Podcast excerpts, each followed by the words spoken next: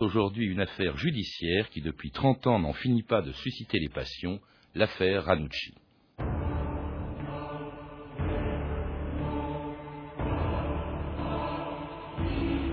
Christian Ranucci, la Cour vous condamne à la peine de mort. Vous avez cinq jours pour vous pourvoir en cassation. L'audience est levée. «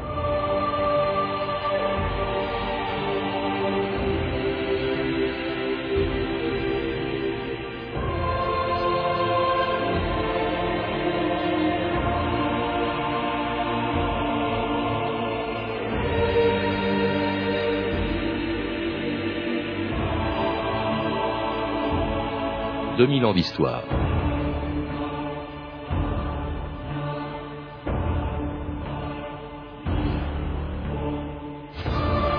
Le 3 juin 1974, un lundi de Pentecôte à Marseille, un homme arrête sa voiture près d'un petit garçon et d'une petite fille qui jouent ensemble. J'ai perdu mon chien, leur dit-il, voulez-vous m'aider à le retrouver? Tandis qu'à sa demande, le petit garçon fait le tour de la maison pour chercher le chien, sa sœur de 8 ans, Marie Dolores, monte dans la voiture. On la retrouvera morte deux jours plus tard, le 5 juin, le corps affreusement mutilé. C'était le début d'une affaire dont on ne cesse de parler depuis 30 ans, depuis l'exécution de celui qui avait été accusé, peut-être à tort, d'avoir enlevé et assassiné la petite Marie Dolores. France Inter, Ralph Pinto, le 28 juillet 1976. Personne ne peut commenter une exécution capitale. Personne ne peut non plus formuler de jugement de valeur sur la décision qui appartient à un homme seul, le président de la République. Valéry Giscard d'Estaing n'a pas accordé sa grâce à Christian Ranucci, exécuté ce matin à la prison des Baumettes à Marseille, un peu après 4 heures. Daniel Saint-Amand, cette affaire Ranucci avait commencé il y a un peu plus de deux ans, le 5 juin 74 exactement. C'est à 4h15 que le couperet est tombé. À 4h25, un fourgon emportait la dépouille de Ranucci au carré des suppliciés du cimetière Saint-Pierre. 4h30, c'est la guillotine déjà démontée qui est transportée hors de la prison à bord d'un camion. Un peu plus tard, Maître Lombard et les deux autres avocats de Ranucci s'en vont à leur tour. L'avocat du supplicié dira simplement aux journalistes c'est fini. Depuis 1960, ce sont 22 hommes qui ont péri sur l'échafaud. Et il y en aura encore deux autres qui seront guillotinés après Christian Ranucci et avant l'abolition de la peine de mort en 1981. Gilles Perrault, bonjour. Bonjour. Depuis l'exécution de, de Ranucci, il y a 30 ans, vous n'avez jamais cessé d'affirmer son innocence, une affirmation que contestent quand même encore beaucoup de gens persuadés qu'il était coupable. Mais avant d'en parler, expliquez-nous pourquoi cette affaire, euh, plus que d'autres, a euh, tant passionné les Français. 30 ans après, on a oublié jusqu'au nom des deux condamnés à mort qui lui ont succédé, euh, alors que lui, de Ranucci, on parle encore. Pourquoi? L'une des explications immédiates, c'est que euh, dans le cas des deux derniers exécutés, euh, le, leur culpabilité ne faisait aucun doute et ils ne revendiquaient aucune innocence. Ils étaient coupables. Bon, ce qui ne justifie pas, bien sûr, la peine de mort, mais ils étaient coupables. Tandis qu'à propos de Christian Ranucci, et dès le moment de son procès 1976, euh, la culpabilité fait problème. Donc, euh, comment ne pas rester bouleversé, mobilisé, quand un innocent, un garçon de 22 ans, risque d'avoir été guillotiné alors qu'il était innocent? Alors il y a aussi autre raison, l'atrocité bien sûr du crime dont on a accusé Ranucci, l'enlèvement le 3 juin 1974 d'une petite fille de 8 ans, Marie Dolores, qu'on retrouvera morte deux jours plus tard, malgré l'appel pathétique de son père à la radio, quelques heures avant qu'on découvre le corps de sa fille. Toute la ville de Marseille est très sensibilisée par cette affaire à laquelle la presse régionale a donné une large diffusion. Cela explique sans doute l'inquiétude de beaucoup de gens qui réalisent le drame que vit la famille Rambla. Nous avons rencontré le père de Marie Dolores qui ne pouvait contenir son émotion. Espérons bien que le monsieur qui a, qui a pris ma fille la, me, me la ramène vivante, que est l'unique chose que je lui demande. Qu'est-ce que vous faites à votre fille de 8 ans Vous laissez dans l'état que sont les parents Comment, comment vous faites vous Alors, priez de vous, vous amener ma fille parce que moi, en ce moment, je suis, je suis malade et je suis content de vous savez. Alors, si vous tuez ma fille, vous le faites quelque chose à ma fille, alors je ne sais pas ce que je ferai moi, je me tuerai moi-même aussi. C'était le père de Marie Dolores, euh, et l'émotion, avec beaucoup d'émotion, sans doute, bien sûr, quelques heures avant qu'on découvre le corps de sa fille, qui a été élevé, enlevé dans quelles circonstances? Ça, là-dessus, je crois, tout le monde est d'accord, Gilles Perrault, mais vous pouvez peut-être nous le rappeler. Ah oui, c'est cet homme, donc, qui vient dire à deux enfants, c'est une méthode d'approche évidemment efficace. J'ai perdu mon petit chien noir. Euh, voulez-vous m'aider à le retrouver? Bon, un petit chien noir, bien sûr. Et il envoie le garçon, 6 ans, qui va avoir 7 ans, euh, Jean Rambla, faire le tour de la cité. Ils habitent dans une cité, les Rambla. Et la petite Marie Dolores, 8 ans, accepte de monter avec l'homme et on la retrouvera donc que morte euh, à une vingtaine de kilomètres de Marseille, 25, 48 heures plus tard. Voilà. La, voiture, il faut le rappeler, a été vue par un garagiste, par le, frère de Marie Dolores, qui parle d'une Simca grise. Euh, or, on verra que la voiture de Ranucci n'était pas une Simca. Alors Ranucci, lui, on trouve le corps de Marie Dolores euh, deux jours plus tard. On arrête Ranucci. Dans quelles circonstances? Là, c'est vraiment un peu le hasard si on tombe sur Ranucci euh, quelques jours plus tard, justement. Bah, écoutez, Ranucci, il n'y a aucun doute, il a été en tout cas victime d'une coïncidence. Il était là au mauvais moment. Euh, et, donc euh, euh, à proximité des lieux où a eu le meurtre. Il a eu un accident de voiture. Il, il aurait été rattrapé par deux automobilistes qui auraient noté son numéro d'immatriculation et donc 48 euh, heures plus tard, euh, on va l'arrêter chez lui à Nice où il vivait avec sa mère. Hmm. Alors on trouve aussi dans une champignonnière où, il s'était réfugié un pullover rouge, c'est d'ailleurs de, cela que, de là que vient le titre du livre que vous aviez écrit à l'époque euh, pour innocenter Ranucci, et qui a appartenu au coupable, mais justement le coupable, là-dessus on ne sait pas très bien, alors là c'est là que les thèses divergent, mais surtout il, y a quelque chose d'accablant pour Ranucci, c'est que peu de temps après son arrestation, son interpellation, eh bien, il fait lui-même des aveux. Christian Ranucci a avoué, c'est lui qui a tué. Il a tué dans un moment d'affolement, dit-il, la petite Marie Dolores. J'ai perdu la tête quand je me suis vu poursuivi par ces gens. Si je n'avais pas eu cet accident, j'aurais ramené la petite à la maison dans la soirée. Jean-Claude Valentin a rencontré les deux policiers qui sont à l'origine de l'arrestation de Christian Ranucci, le commissaire divisionnaire cubaine, et le commissaire Alessandra. Il s'est trouvé que dans la matinée, nous avons pu identifier et entendre euh, deux automobilistes, deux personnes qui venaient spécialement de Toulon, et qui ont pu apporter leur témoignage, au terme duquel il s'avérait que ces personnes avaient aperçu euh, le mis en cause, n'est-ce pas, euh, quitter son véhicule et s'enfuir dans les collines en traînant avec lui une fillette, n'est-ce pas donc ce témoignage est extrêmement important. Euh, nous avons recueilli ce témoignage, nous avons confronté les intéressés avec le mis en cause et après quatre heures d'interrogatoire, il a finalement euh, consenti à euh, avouer la vérité, à savoir qu'il était bien l'auteur du meurtre de la petite fille. Alors ces aveux de Ranucci, Christian Perrault, ils sont évidemment accablants. Selon vous, ils lui ont été arrachés pendant l'interrogatoire? Écoutez, c'est l'éternelle affaire d'aveu, euh, 19 heures de garde à vue. Là, le commissaire dit 4 heures d'interrogatoire. Non, 19 heures. C'est un garçon de 20 ans, ne l'oublions pas. Voyez les aveux de Patrick Dils, condamné par une cour d'assises pour le meurtre de deux enfants finalement acquitté et réhabilité. Vous lisez les aveux de Patrick Dils, vous êtes convaincu de sa culpabilité. Bon, alors euh, Ranucci, euh, euh, les aveux, on ne trouve dans ces aveux que ce que la police marseillaise savait déjà, hmm. mais pas un seul élément de plus. Oui, mais quand même, il va persister à plusieurs reprises. Il ne va pas les faire seulement devant la police. C'est un peu plus tard seulement qu'il va revenir dessus. déjà, c'est un peu spécial. Puis il y a quelque chose de plus accablant encore. C'est un couteau, un couteau que trouve la police, qui aurait servi au crime et que trouve la police sur les indications de Ranucci lui-même. Alors c'est la version officielle, bien sûr. Ranucci est censé avoir dit, ben voilà, le couteau dont je me suis servi, je l'ai enfoncé dans un tas de fumier à proximité d'une champignonnière. Donc les gendarmes locaux, sous la conduite d'un capitaine, euh, vont chercher le couteau avec euh, un appareil de, de détection, ce qu'on appelle une poêle à frire, Chose étrange, ils vont mettre une heure cinquante-cinq pour trouver le couteau. Moi, j'ai retrouvé des témoins de cette recherche et les gendarmes n'avaient aucune Oui, mais enfin, ils le trouvent quand même, Gilles ben, oui, non, mais d'accord, quand même une pièce à conviction non, mais euh, convaincante. D'accord. Il faudrait savoir dans quelles conditions ce couteau a atterri là. Il faudrait comprendre pourquoi euh, on a mis 1h55 à le trouver alors que Ranucci était censé avoir dit exactement où il se trouvait. Il faudrait comprendre pourquoi un procès verbal de la police marseillaise accuse réception du couteau mm. euh, la veille du jour euh, où on l'a découvert. Alors maintenant, on nous dit, mais oui, c'est une erreur de procès verbal, etc. Vous comprenez? On n'est pas obligé de ne pas croire non plus la police. Ah ben non, mais bien sûr que non.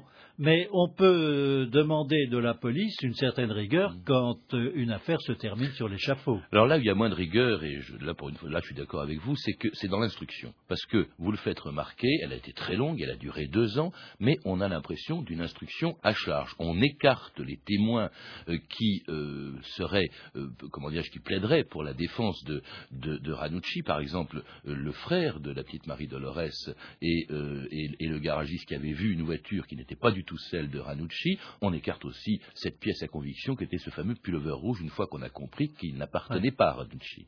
Oui, le, petit frère, euh, c'est important. Bon, d'accord, il a, il n'a pas encore tout à fait sept ans, mais un enfant de cet âge est parfaitement capable de reconnaître quelqu'un avec qui il s'est entretenu trois jours avant. Bon, ce qui est le cas du petit Jean Rambla. Il ne reconnaît pas Christian Ranucci. Le petit Jean Rambla a toujours parlé d'une euh, Simca. Euh, Christian Ranucci avait une Peugeot, un coupé Peugeot. Le garagiste qui est dans la carrosserie depuis 20 ans dit euh, c'est pas c'était une Simca en sang. Ils ne seront jamais entendus par le juge d'instruction. Pourquoi? Parce que ça ne va pas dans le sens de l'accusation. Ceux qui nous écoutent connaissent bien l'affaire d'Outreau et savent bien comment agissait le juge Burgot. Mais c'est une vieille histoire, Ben voilà. la mise Eh en doute bien, de l'instruction. Alors, il y a aussi autre chose très important, très actuelle aussi d'une certaine manière, c'est le contexte. L'instruction a duré deux ans, et pendant ces deux ans, il s'est passé des choses, et notamment une chose très importante. Un mois avant le procès de Ranucci, l'arrestation à Troyes de Patrick Henry, qui lui avait effectivement enlevé et assassiné un enfant. Et alors là, évidemment, et on le comprend, l'opinion est chauffée à blanc. La France a peur, disait-on à la télévision. Bah, évidemment. Et, et là, on est à un mois du procès de Ranucci, donc on peut s'attendre à ce que, euh, elle s'attend à ce que le procès, justement, soit sévère pour Ranucci. Ah non, mais écoutez, c'était pire que ça. Il y avait une horreur euh, terrible euh, et compréhensible dans l'affaire de Troyes, dans l'affaire Patrick Henry, et une indignation, une rage contre Patrick Henry, car une- interrogé par, une première fois par les policiers, il avait nié, il avait été relâché devant les camarades de la télévision, il disait le salaud qui a fait ça mérite la peine de mort. Salaud, Et c'était lui. Ouais. Bon, Euh, il y a eu un mouvement, une vague de fond, voilà, et il fallait une tête. Et le procès de Christian Ranucci s'ouvrait euh, trois semaines plus tard. Or, Ranucci, selon même la thèse de l'accusation, a agi à cause d'une pulsion sexuelle dans un moment d'affolement, etc.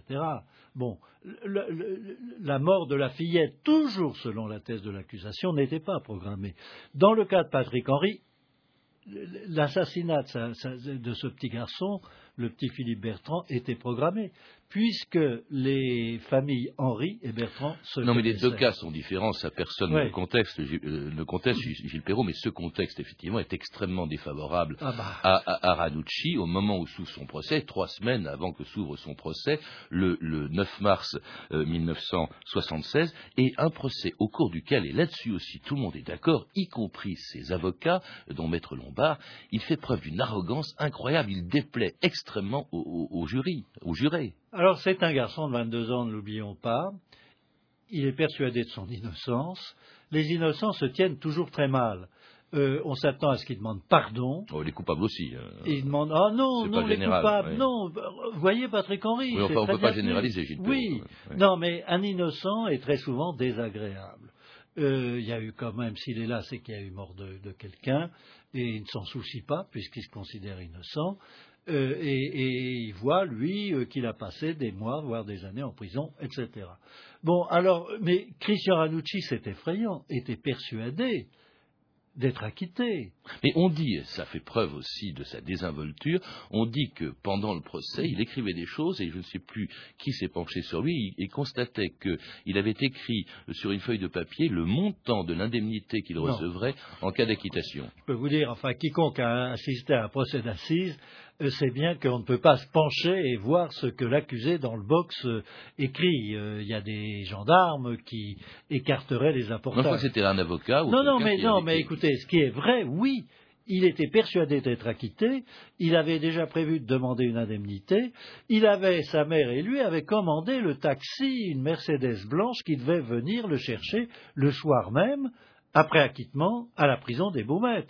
La mère joue un rôle très important, on n'en a pas parlé dans cette affaire, la mère euh, de euh, Christian Ranucci, et un témoin justement de ce procès, euh, qui est très fiable, disait qu'il avait le sentiment, parce qu'il était fusionnellement attaché à sa mère, il avait une passion pour sa mère, comme peuvent l'avoir certains enfants, je crois que sa mère était, était, une femme seule, et il ne regardait que sa mère, et s'il était agressif, c'est parce qu'il voulait lui prouver, le prouver, au fond, quelque chose pendant ce procès.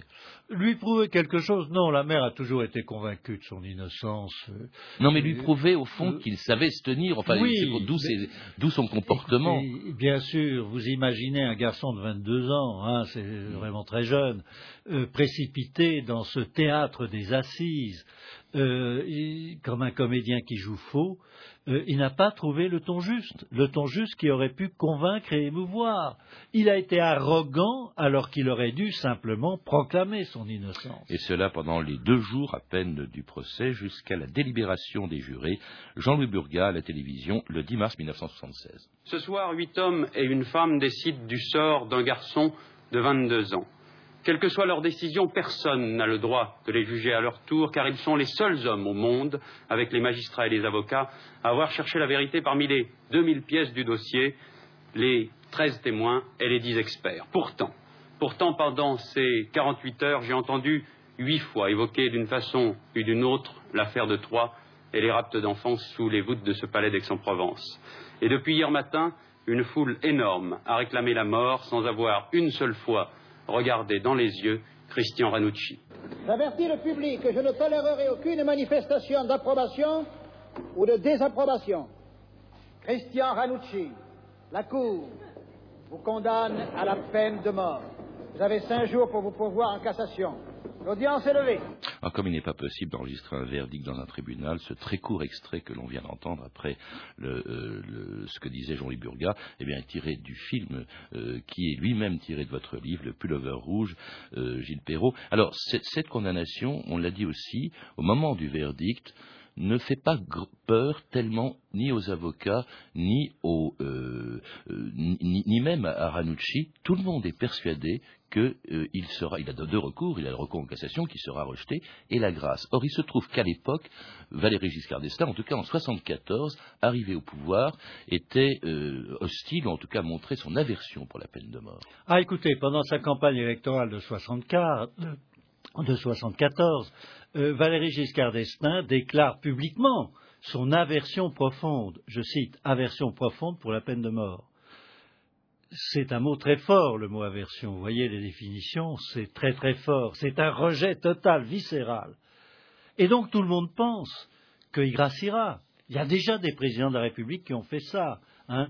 et c'est au point que les associations pour l'application de la peine de mort euh, demande, exige la suppression du droit de grâce présidentiel. C'est vous dire. Rappelons aussi que le président de la Cour d'assises qui condamne Christian Ranucci ouvre les débats, et on l'a dit, il y a une foule autour du palais qui assiège le palais et qui hurle à mort Ranucci. Le président ouvre les débats en rappelant juré, vous vous souvenez des déclarations du président de la République euh, sur son aversion pour la peine de mort. Euh, voilà, autrement dit, bon, on peut condamner à mort, il n'y a pas de risque qu'il sera gracié. Alors, président de la République, qui semble-t-il, euh, vous l'affirmez dans un autre livre, Gilles Perrault, a évolué depuis 1974. Écoutez ce discours le 22 avril 1976, lorsque dans une conférence de presse, et cela euh, euh, un mois après le procès Ranucci, lorsque dans une conférence de presse, un journaliste lui pose une question sur la peine de mort. Je souhaite que la communauté nationale française et donc son législateur se saisissent le moment venu de ce problème. Naturellement, il ne convient sans doute pas de le faire à un moment où la situation de violence, et en particulier de certaines violences inadmissibles, rend la société française extraordinairement sensibilisée à ce problème.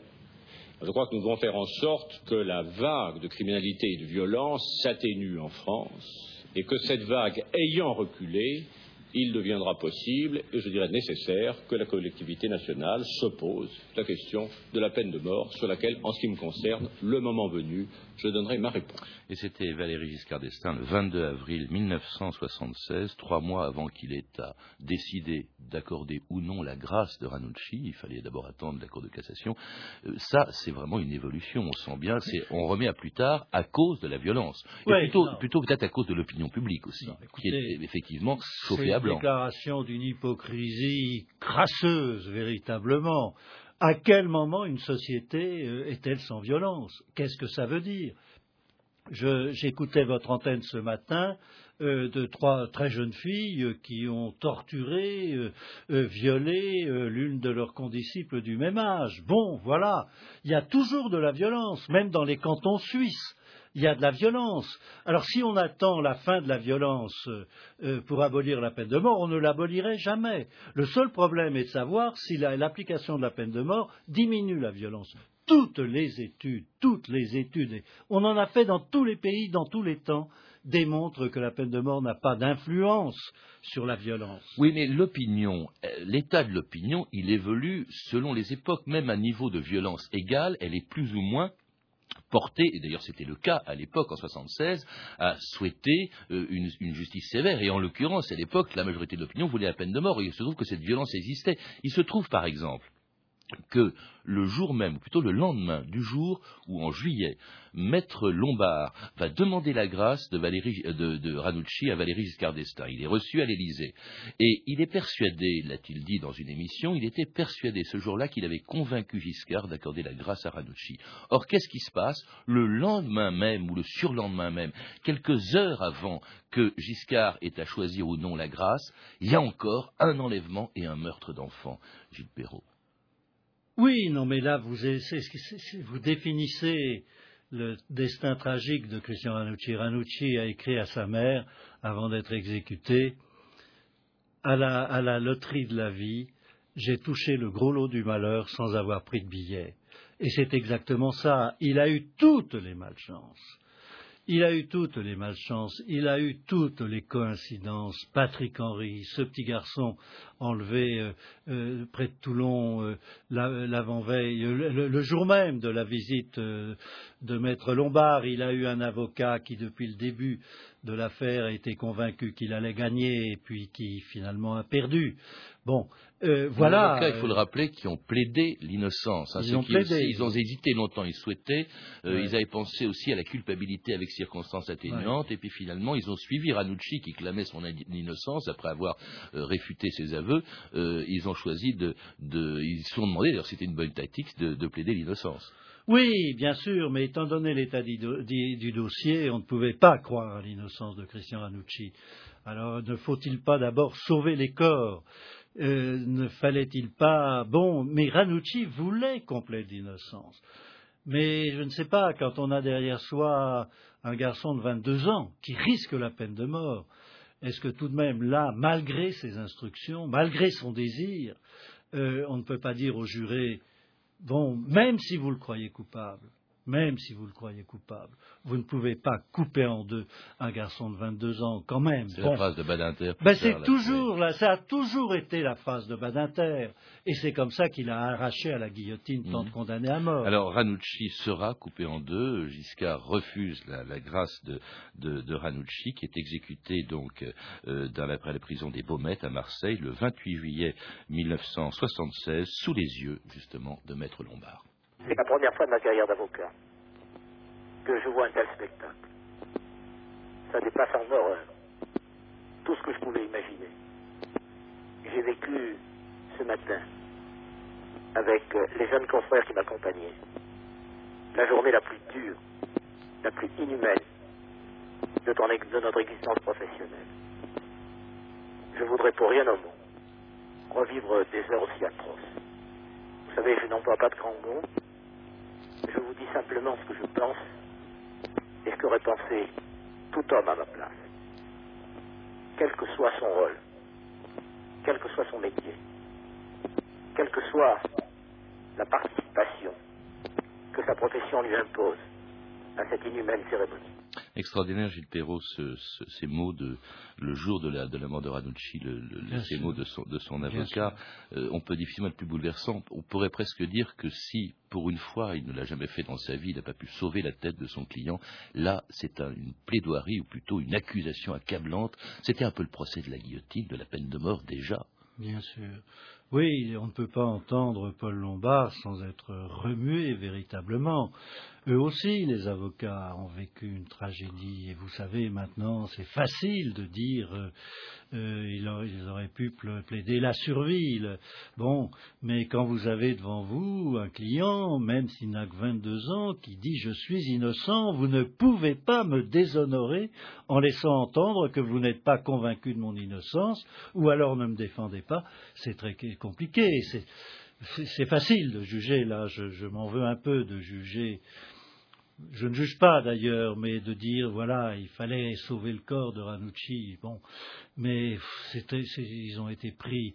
C'est ça, vous voyez, le drame de la peine de mort, c'est que euh, ça, posait des problèmes, enfin, c'était la porte ouverte à la tragédie, la tragédie de l'erreur judiciaire la tragédie des avocats qui peuvent se demander après s'ils ont choisi la bonne stratégie. Alors, bien sûr, euh, euh, si j'avais Paul Lombard en face de moi, il me dirait, bien sûr, pour vous, c'est facile. Ce qui est extraordinaire, c'est que quelques mois plus tard, Robert Badinter va sauver euh, la tête d'un véritable coupable, Patrick Henry, qui d'une certaine manière a été sauvé par Badinter. Badinter qui obtiendra l'abolition de la peine de mort en 80, mais presque aussi par cette affaire Ranucci. Alors aujourd'hui, c'était il y a 30 ans cette affaire, la peine de mort entre-temps a, disparu, l'affaire Ranucci n'est pas véritablement terminée. Il y a des gens euh, dont vous faites partie, je pense, pour euh, réhabiliter, c'était d'ailleurs la dernière volonté de Ranucci, euh, Gilles Perrault, pour réhabiliter Ranucci. Ah, écoutez, c'est extraordinaire, ce garçon de 22 ans qu'on porte vers l'échafaud, car on les porte, ils sont garrottés comme des poulets, ils ne peuvent pas marcher, on les porte,